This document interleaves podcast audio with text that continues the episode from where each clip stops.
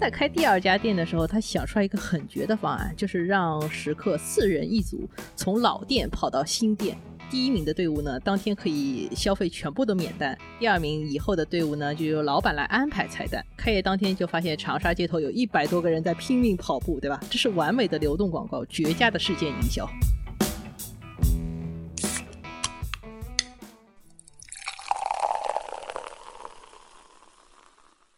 这里是商业就是这样。大家好，我是肖文杰，我是许冰清。十一假期回来，我们整个办公室里面又开始交换各地的特产了。肖老师前两天去了一趟深圳，有没有什么深圳特产带回来呀？啊，不好意思啊，我对深圳不是很熟。说到深圳特产，第一反应居然是椰子鸡，这个东西又不能带，对吧？个人印象里边，深圳更像是一个出差的目的地，不像是一个旅游和消费的目的地。嗯，说的很对啊，我对深圳也是这个印象。但是有另一个离深圳不是很远的城市，情况就完全不是这样。因为这两年人们不仅热衷去那里玩，还热衷于带各种各样的吃吃喝喝的东西回来。这个网红的城市呢，就是长沙。这两年每逢节假日啊，身边肯定会有朋友去长沙。有的人甚至成了习惯，然后今年五一呢，我也去了一趟，回来的时候带了茶颜悦色，也带了文和友的周边，甚至还打包了一份我们早上嗦粉的时候多出来的辣椒炒肉盖嘛。你回去继续嗦粉是吧？哎，对的。像茶颜悦色啊、文和友，他们都属于这两年从湖南长沙跑出来的消费品的明星了。而且这个名单还能继续再列下去啊，比如说咖啡市场有三顿半，烘焙的市场有默默点心局，还有虎头局、渣打饼行。茶饮里边除了茶颜悦色，其实还有像果丫丫，还有一个柠檬茶的品牌叫宁记。像零售业呢，有芙蓉兴盛这个品牌，服务业里边有一个叫怡尔康，它是一个以吃喝著称的足浴店。像这些的话，都是已经在长沙以外开店的。如果算上那些在长沙或者湖南当地才能体验到的一些本地的品牌，那这个名单就更长了。短短几年里面，长沙这座城市里面为什么能诞生这么多有意思的消费品牌，还能在全国范围内有影响力？这个现象其实挺让人好奇的。我们也翻了一下《第一财经》杂志过去几年的报道，发现我们从2017年开始就一直在关注长沙的消费品行业。所以今天我们就想来聊一下这个消费市场里面崛起的一股力量——湘军力量。那这期节目呢，我们想大致分三个方向来聊。首先来看一看长沙本身是一个怎样的消费市场。第二呢，就是看看这个市场里边的消费品的创业者有什么不一样的地方。第三，我们来看看这些品牌是如何从长沙走到全国的，也就是说这些湘军是如何出征的，是吧？差不多就是这些。对于长沙是一个什么样的消费市场这个问题的话，我们想先给个结论啊。这个说法其实也不是我们原创的，是来自于天图投资的合伙人潘潘，他在消费投资领域是一个非常出名的投资人。他说是长沙代表了中国城市发展里的最大公约数。最大公约数，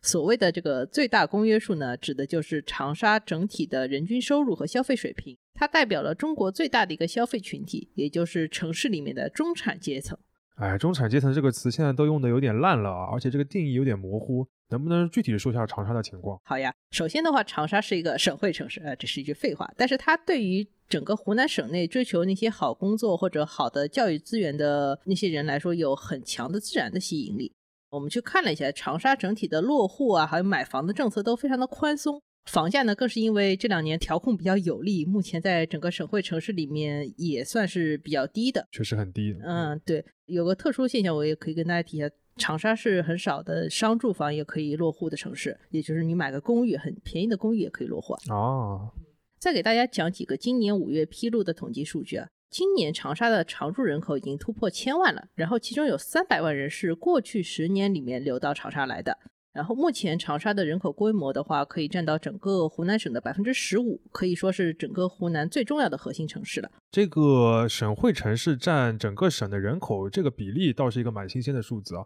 然后我也去查了一下，其实有的省份这个所谓的单核，这个会更加强大一点。比如说像成都占整个四川的人口就要四分之一以上，当然成都也是一个很厉害的一个消费城市，所以这个人口的聚集能力其实是一个蛮重要的指标。嗯，对。关于人口的部分，我们就先讲到这里。然后还想跟大家讲一下长沙人的消费力到底有多强啊？举一个数字，二零二一年的前六个月里面，长沙城镇居民的人均可支配收入是三万两千多元。每个月算下来有五千多块，排在它前面的呢，在国内除了一线城市，就是长三角和珠三角的城市了。再加上呢，我们前面也提到了长沙的房价比较低，那么这些钱的话，其实很自然的会流向一些日常的消费，吃吃喝喝的部分。长沙还有个特点就是消费意识比较超前。这里给大家举一个例子啊，我们在二零一八年的时候采访过一个在长沙创业的小伙子，他是怎么说他身边的朋友呢？说他们的工资到手上不会超过一个小时就会消失，然后剩下的消费都是靠刷信用卡来过渡的。吃饭的话，大家很喜欢点外卖，也是因为可以用花呗，不要用现金。然后我有另外一个湖南朋友也跟我说过类似的话，就是长沙人可以赚一千，然后花花一千五，甚至花两千啊。也就是说，长沙人的信用卡账单或者花呗账单比工资更能反映消费水平，是吧？哎，没错呀。把这两个点结合起来，其实就是长沙为什么能成为一个消费中心城市的原因了。二零一八年的时候，我们也去采访过当时长沙的第一大商场 IFS 的负责人，他当时分享过一个很小的观察，就是在二零零九年的时候，就在他们商场开业前快十年的时候，一些顶级的奢侈品牌在长沙的销售成绩就已经远远超过这些香港人的预期了。但是呢，当时长沙市场里面没有像样的商场，所以很多人会开车去成都啊、去广州买奢侈品。我们只知道广州是湖南人工作的重要目的地啊，没想到也成为了消费的奢侈品消费的这个重要目的地，是吧？嗯，对呀。那个时候呢，有一些人已经有了很高的消费能力，也有很高的消费意愿，他们当然是更希望在长沙本地享受这种买买买的乐趣了。然后我们其实，在长沙人的消费心理里面，还能发现一个很隐晦的点，就是他们会追求洋气。虽然这两年呢，长沙本地跑出来这么多很火的消费品牌，但是长沙本地的政府还是想要一些大的国际品牌，或者说国际化的商场来入驻，这样就显得很洋气嘛。我们举几个例子啊，比如说前两年在长沙西边开了一个新的地标，就是梅溪湖国际文化艺术中心。找了已故的建筑大师扎哈·哈迪德来设计，那个非常前卫。今年夏天的话，宜家也在长沙西边开了目前在国内体量最大的一个购物中心，有四十万方。然后里面的两大主力店，一个是宜家家居，另外一个就是迪卡侬，都是很洋气的品牌。主力店是宜家和迪卡侬。哎，对的。当时我在现场也看到了非常多长沙本地政府的官员，可见他们对这个事情是非常重视的。刚才讲的其实都是商业的环境啊。其实我们如果看长沙这座城市的地理环境的话，也蛮适合消费的。长沙本身是一个就是中间有一条湘江穿城而过的一个城市，那它的发展也就是沿着江两边发展。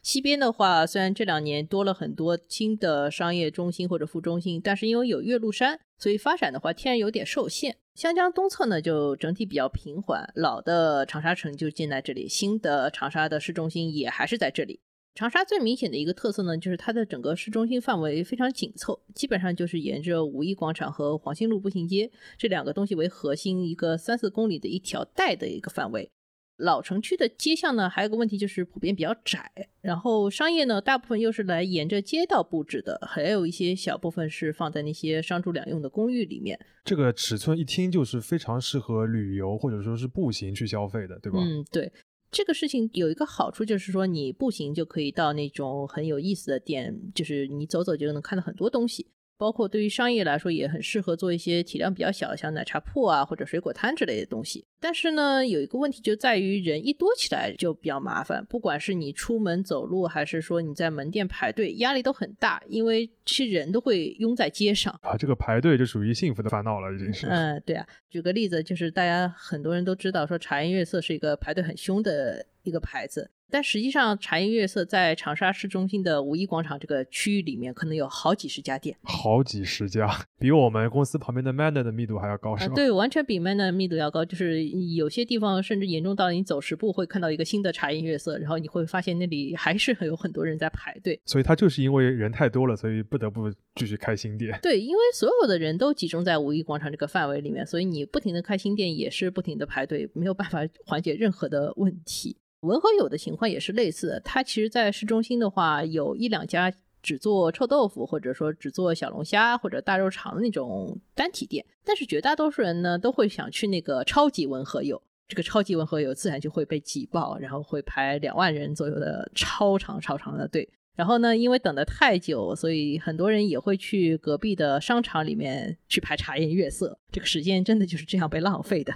我今年五一还做了一个大胆的尝试，去了一下传说中的网红景点冬瓜山。冬瓜山的话，其实是依山开出来一片社区，然后就是那种最传统的六层老公房和底下的商铺结合的一个社区状态。但是因为那里有几家店，它的小吃做的不错，比如说什么烤香肠啊、紫苏桃子姜啊，或者口味虾米粉之类的。然后我们也有一个很网红的店叫蒙众烧烤，它的第一家店就开在那里，所以它自然就变成了一个网红打卡地。为什么说这个行为比较危险呢？因为我去的时候，那个几条街人山人海，连走路都困难，然后竟然还有一辆车试图在这么密集的街上开，然后他就一直被人在那里敲发动机盖子和车窗。我觉得在长沙做司机，可能心理素质要特别好。嗯，我觉得你说这个危险好像是这个车比较危险，哎，对，不是人的危险，是车的危险。所以等于是长沙一个很普通的老街区，现在因为这些消费品已经变得网红了。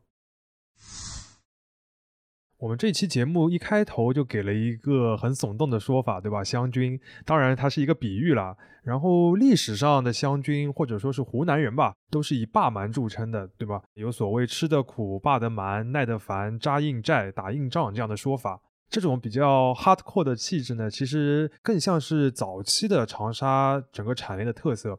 也就是以重工业或者制造业为主，像典型的案例就是长沙发家的三一重工，还有在株洲是有中国南车，也就是很多的高铁的那些车子都是在那边造的。像我们看到过，像长沙地铁里面用的很多列车就是中国南车生产的。另外，长沙还是一个很重要的汽车制造业的基地，像大众啊、吉普还有博世，很早都会在这边有工厂。但是这个好像是上一代的长沙产业特色啊，这一代长沙跑出来这些消费品牌的话，看起来完全走的不是这么一个 hardcore 的路线。这里面有一个很重要的因素，就是中间谁造成了这个变化呢？就是以湖南卫视为中心的文娱产业的兴起。湖南卫视的话，大家都特别熟悉了，它其实创造了很多强势的综艺内容和内容生产的方式，它又是一个能够辐射全国观众的平台，相当于一个巨大的流量通道。有些消费品牌能够很快被长沙以外的地方知晓，也是因为搭了湖南卫视各种美食节目的便车。而且，其实，在长沙本地，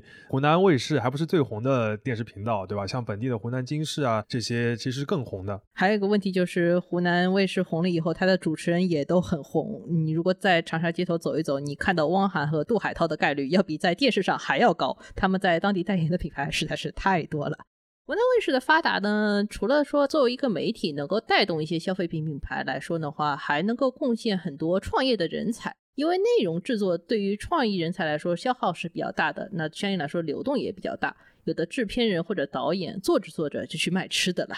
比如默默点心局的老板，他出来做生意之前呢，就是在湖南卫视旗下的天娱传媒工作的。还有个 B 站很有名的美食区 UP 主叫绵阳料理，他之前也是湖南卫视的员工。嗯，所以这些因素加在一起，再加上我们之前讲的长沙本身是一个消费的沃土，所以新的这些消费品牌在这边爆发就比较自然了，是吧？嗯，我们再举个例子，就是前段时间跟三顿半的老板吴俊聊了一下。吴俊呢，之前是一个在北京做了很多年广告行业的人，但是他说在长沙的话，跟他玩得好的那些创业者基本上都没有什么大厂的经验，也没有什么国际的背景，只是商业嗅觉比较敏锐。他当时说了一句话，叫“但凡有个知识分子想在长沙创业，早就被打死了 ”。好惨，好惨啊！对啊，但是正因为这些人又没有什么经验，又比较会玩，就是会敢去做一些很生猛的东西。还是拿超级文和友来举例子，他其实是敢把城中村这样一个比较落后的形态，以一个影棚的形式搬到一个高档的商场里面，这个整个过程风险都是很大的，但是这个效果又很好，因为它很容易就是打破商场里面原来那种高大上的氛围。还有一个例子就是我们前面提到冬瓜山上面的蒙众烧烤，这个老板呢，他根本就没有什么学历背景，他就是一个 street boy，就在网吧里面天天打游戏的一个人。OK，他在开第二家店的时候，他想出来一个很绝的方案，就是让食客四人一组从老店跑到新店，然后你跑第一名的队伍呢，当天可以消费全部都免单，然后跑第二名以后的队伍呢，就由老板来安排菜单。结果他开业当天就发现长沙街头有一百多个人在拼命跑步，对吧？这是完美的流动广告，绝佳的事件营销，确实是当得上生猛这两个字啊。嗯，当然还有一批湖南创业者的背景呢，是从一线城市回流的大厂员工。过去呢，这些人其实是等着长沙这个二线市场变好，再启动一些自己比较擅长的生意。我们前面也提到，二零一八年我们去采访过一个回长沙创业的小伙子，他在长沙做的是一个沙拉店。当时他给的一个判断是，长沙在二零一六年出现了一些健身房，沙拉店的话其实是健身房的一个连带业态。传统上呢，这些一线城市的消费需求传导到二线市场的话，一般需要一到两年，所以可以适当提早一点布局。那这个等的概念有点像是中国内部的一个时间机器 time machine 的那种创业的概念，是吧？啊，对呀。但是现在的情况不一样了，因为长沙本身变成了一个话题中心和一个消费创意的中心，它能够反过来向一线城市的消费者辐射它的吸引力了。这个时候，只要你有一个比较有创意的想法，你就能够创造出那种有降维打击感的消费品牌。这个事情不管是对于长沙人还是对于上海人来说都是新鲜的，再加上社交媒体还有便利的公共交通，整个消费需求的流通速度其实是变得很快的。你其实不是在等这个市场变好，而是要靠自己的力量加速把这个市场做大。那结果就是从二零二零年的十一开始，长沙彻底的成了一个网红城市，所有人都注意到了这个市场。当一个城市本身热门起来之后呢，新兴的品牌其实就可以借助这股势头了。但具体怎么借助呢？其实还是有一些技巧的。然后我们也总结了几个点。对，首先我们前面也提到，网红城市很多都是靠社交媒体火的，那个视觉刺激呢就很重要。举几个例子，像湖南省博，或者说现在去湖南都会去打卡的一个地方叫谢子龙艺术馆。这些建筑和展览受到追捧的话，就有视觉刺激的部分。在消费品品牌里面，像陌陌点心局，它会用彩色霓虹灯管去做一个适合打卡的一个墙面的装置。然后包括文和友做那些高密度的老城区场景的话，其实也是视觉刺激的一部分。说到刺激的话，我们还想讲一个大家不太会注意到的刺激。就是口味，这个其实是我们对于长沙的一种刻板印象，就是口味重。对，就是他们辣椒和油都很舍得放。那么有的新品牌呢，它就会特意强化这个点，来强化这种刻板印象，甚至是已经超过了本地人心目中的那种辣的水平。像长沙有一个很有名的网红餐厅叫一盏灯，它的特点就是狠狠辣，呃，反正我是不敢尝试。但是这个事情就很受游客的欢迎啊，因为大家获得了自己想象中的那种刺激，对吧？我们之前听过另一个播客节目里边介绍过一本书，叫《中国食辣史》。它里边说到一个点，就是长沙这个城市原本的口味是没有那么辣的，反而是周边的那些农村的居民他们更加嗜辣。嗯，因为下饭呀。但是呢，后来有一个人口向省城聚集的这个过程，就是我们刚才讲到的这个核心省会的这个聚集效应，所以长沙就变得越来越辣了。现在越来越辣，就不是因为人口聚集的这个原因了。当然，也很推荐大家去读《中国食辣史》这本很小的书啊，虽然它是一个学术著作，但是内容上面非常有意思。关于口味重这个部分呢，其实还想跟大家提一些另外的变形的思路，就是类似于茶颜悦色这样的品牌。大家想一下，最早我们接触奶茶的时候，奶茶里面其实就是奶茶和小料，对吧？到了喜茶的部分的话，它其实不太注重奶茶的话也还好，但是它的一个创新就是做芝士奶盖。虽然这个形式上面很轻盈啊，但是口味上面其实相对来说会重一点。然后茶颜悦色是形式上很重，口味也很重，直接在茶上面加那种奶油顶和碧根果，他也会教你要搅匀了再喝哦。但是喝奶茶哪有吃奶油这么爽呢？最后还有一个技巧，就是我们前面提到长沙人喜欢洋气的东西，国际大牌，像这些本土的品牌，他也会很注意这一点，就是他们会把自己的品牌定位定得比较高。典型的两个例子呢，就是餐饮界的费大厨，还有一个叫炊烟。我们来看一下这两个品牌的 slogan 啊，费大厨名叫。全国小炒肉大王，不是湖南，不是长沙，是全国。炊烟的话更加厉害了，是走进联合国的湘菜代表，这都不是全国了，是全世界。我们其实，在更早的像望湘园或者西北莜面村身上也见过，就是强调联合国这件事情。本质上的话，这其实在告诉游客，我是一个不会出错选择，外国人吃我都可以。那你不管哪里地方人吃我都没有问题。那它成为一个热门的消费目的地，这个就很正常了。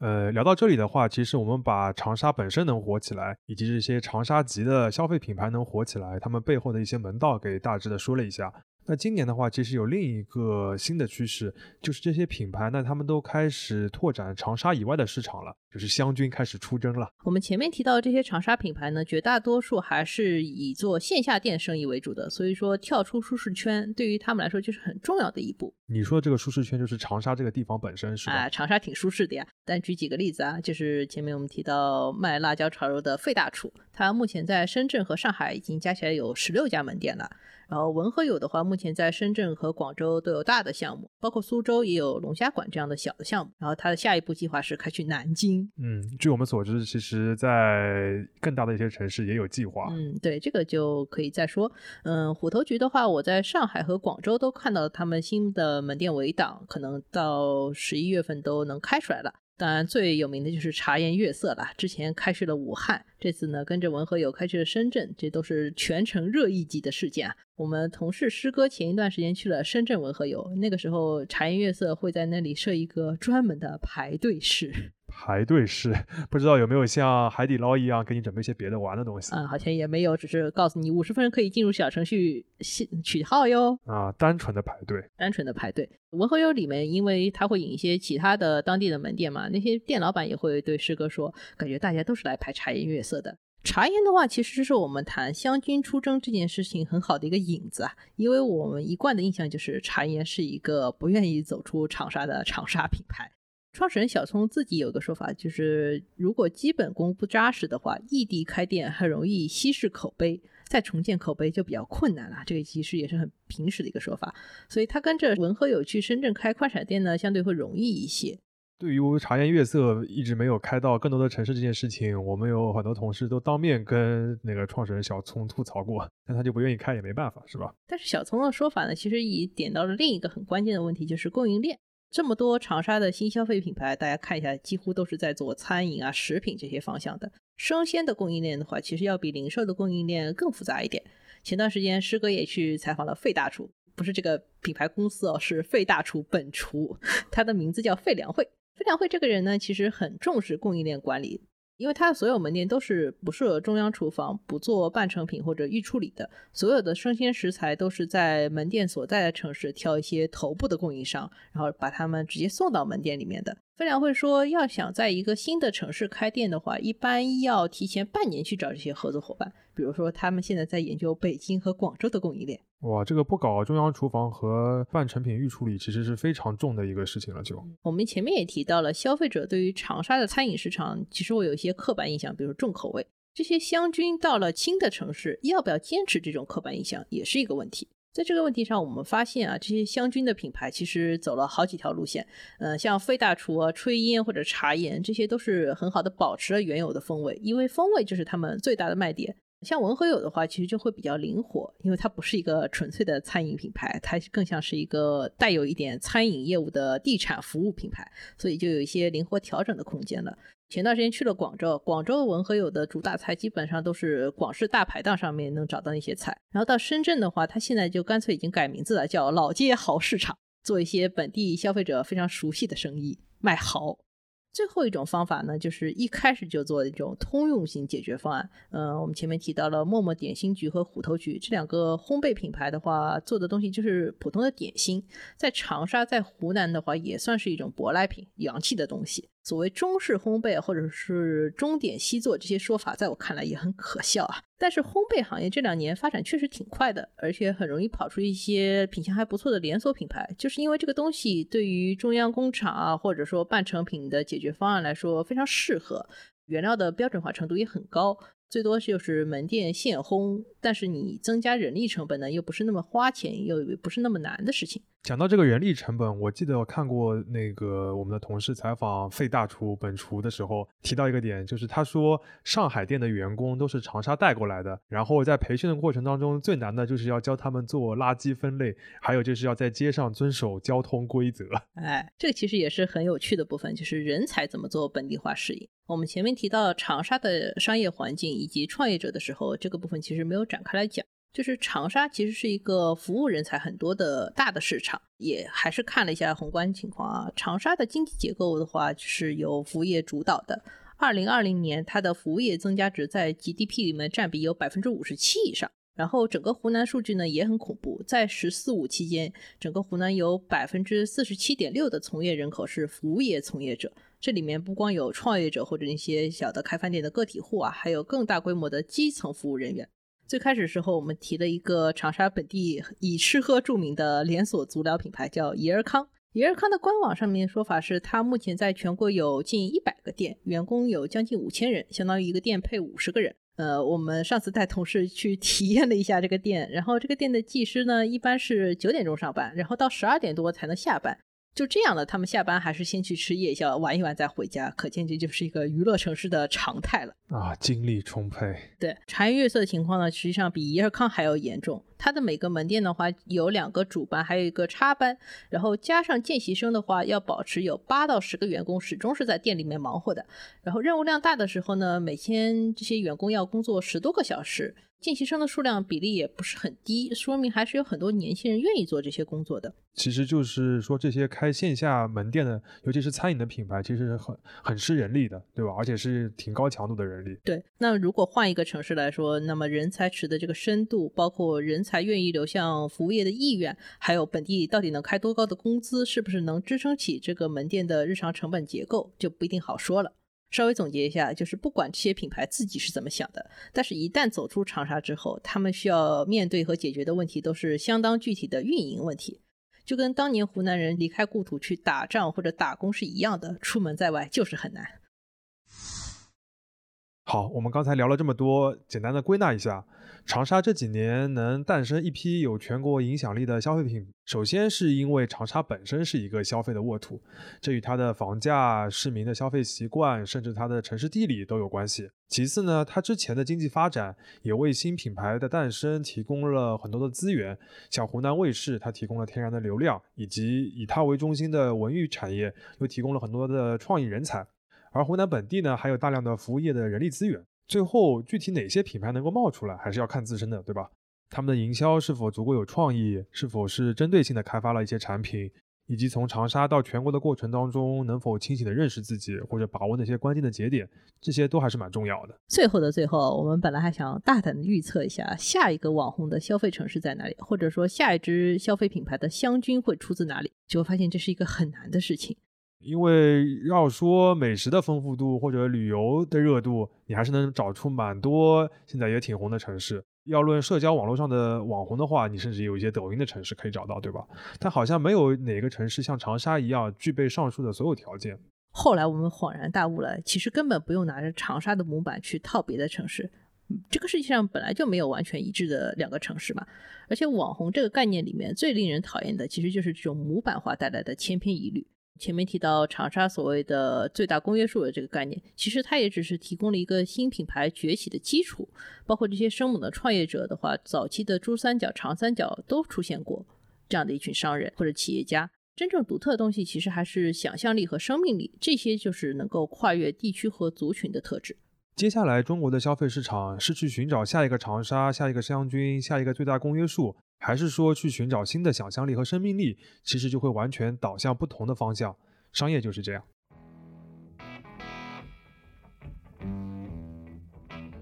感谢收听这一期的《商业就是这样》。你可以在苹果播客、小宇宙、喜马拉雅、网易云音乐、QQ 音乐、荔枝等平台收听我们的节目。微信公众号“第一财经 eMagazine” 也会推送每期节目的内容。如果喜欢我们，欢迎你在苹果播客给我们五星好评。并期待你在各个平台与我们交流，尤其欢迎分享你感兴趣的话题。下期见。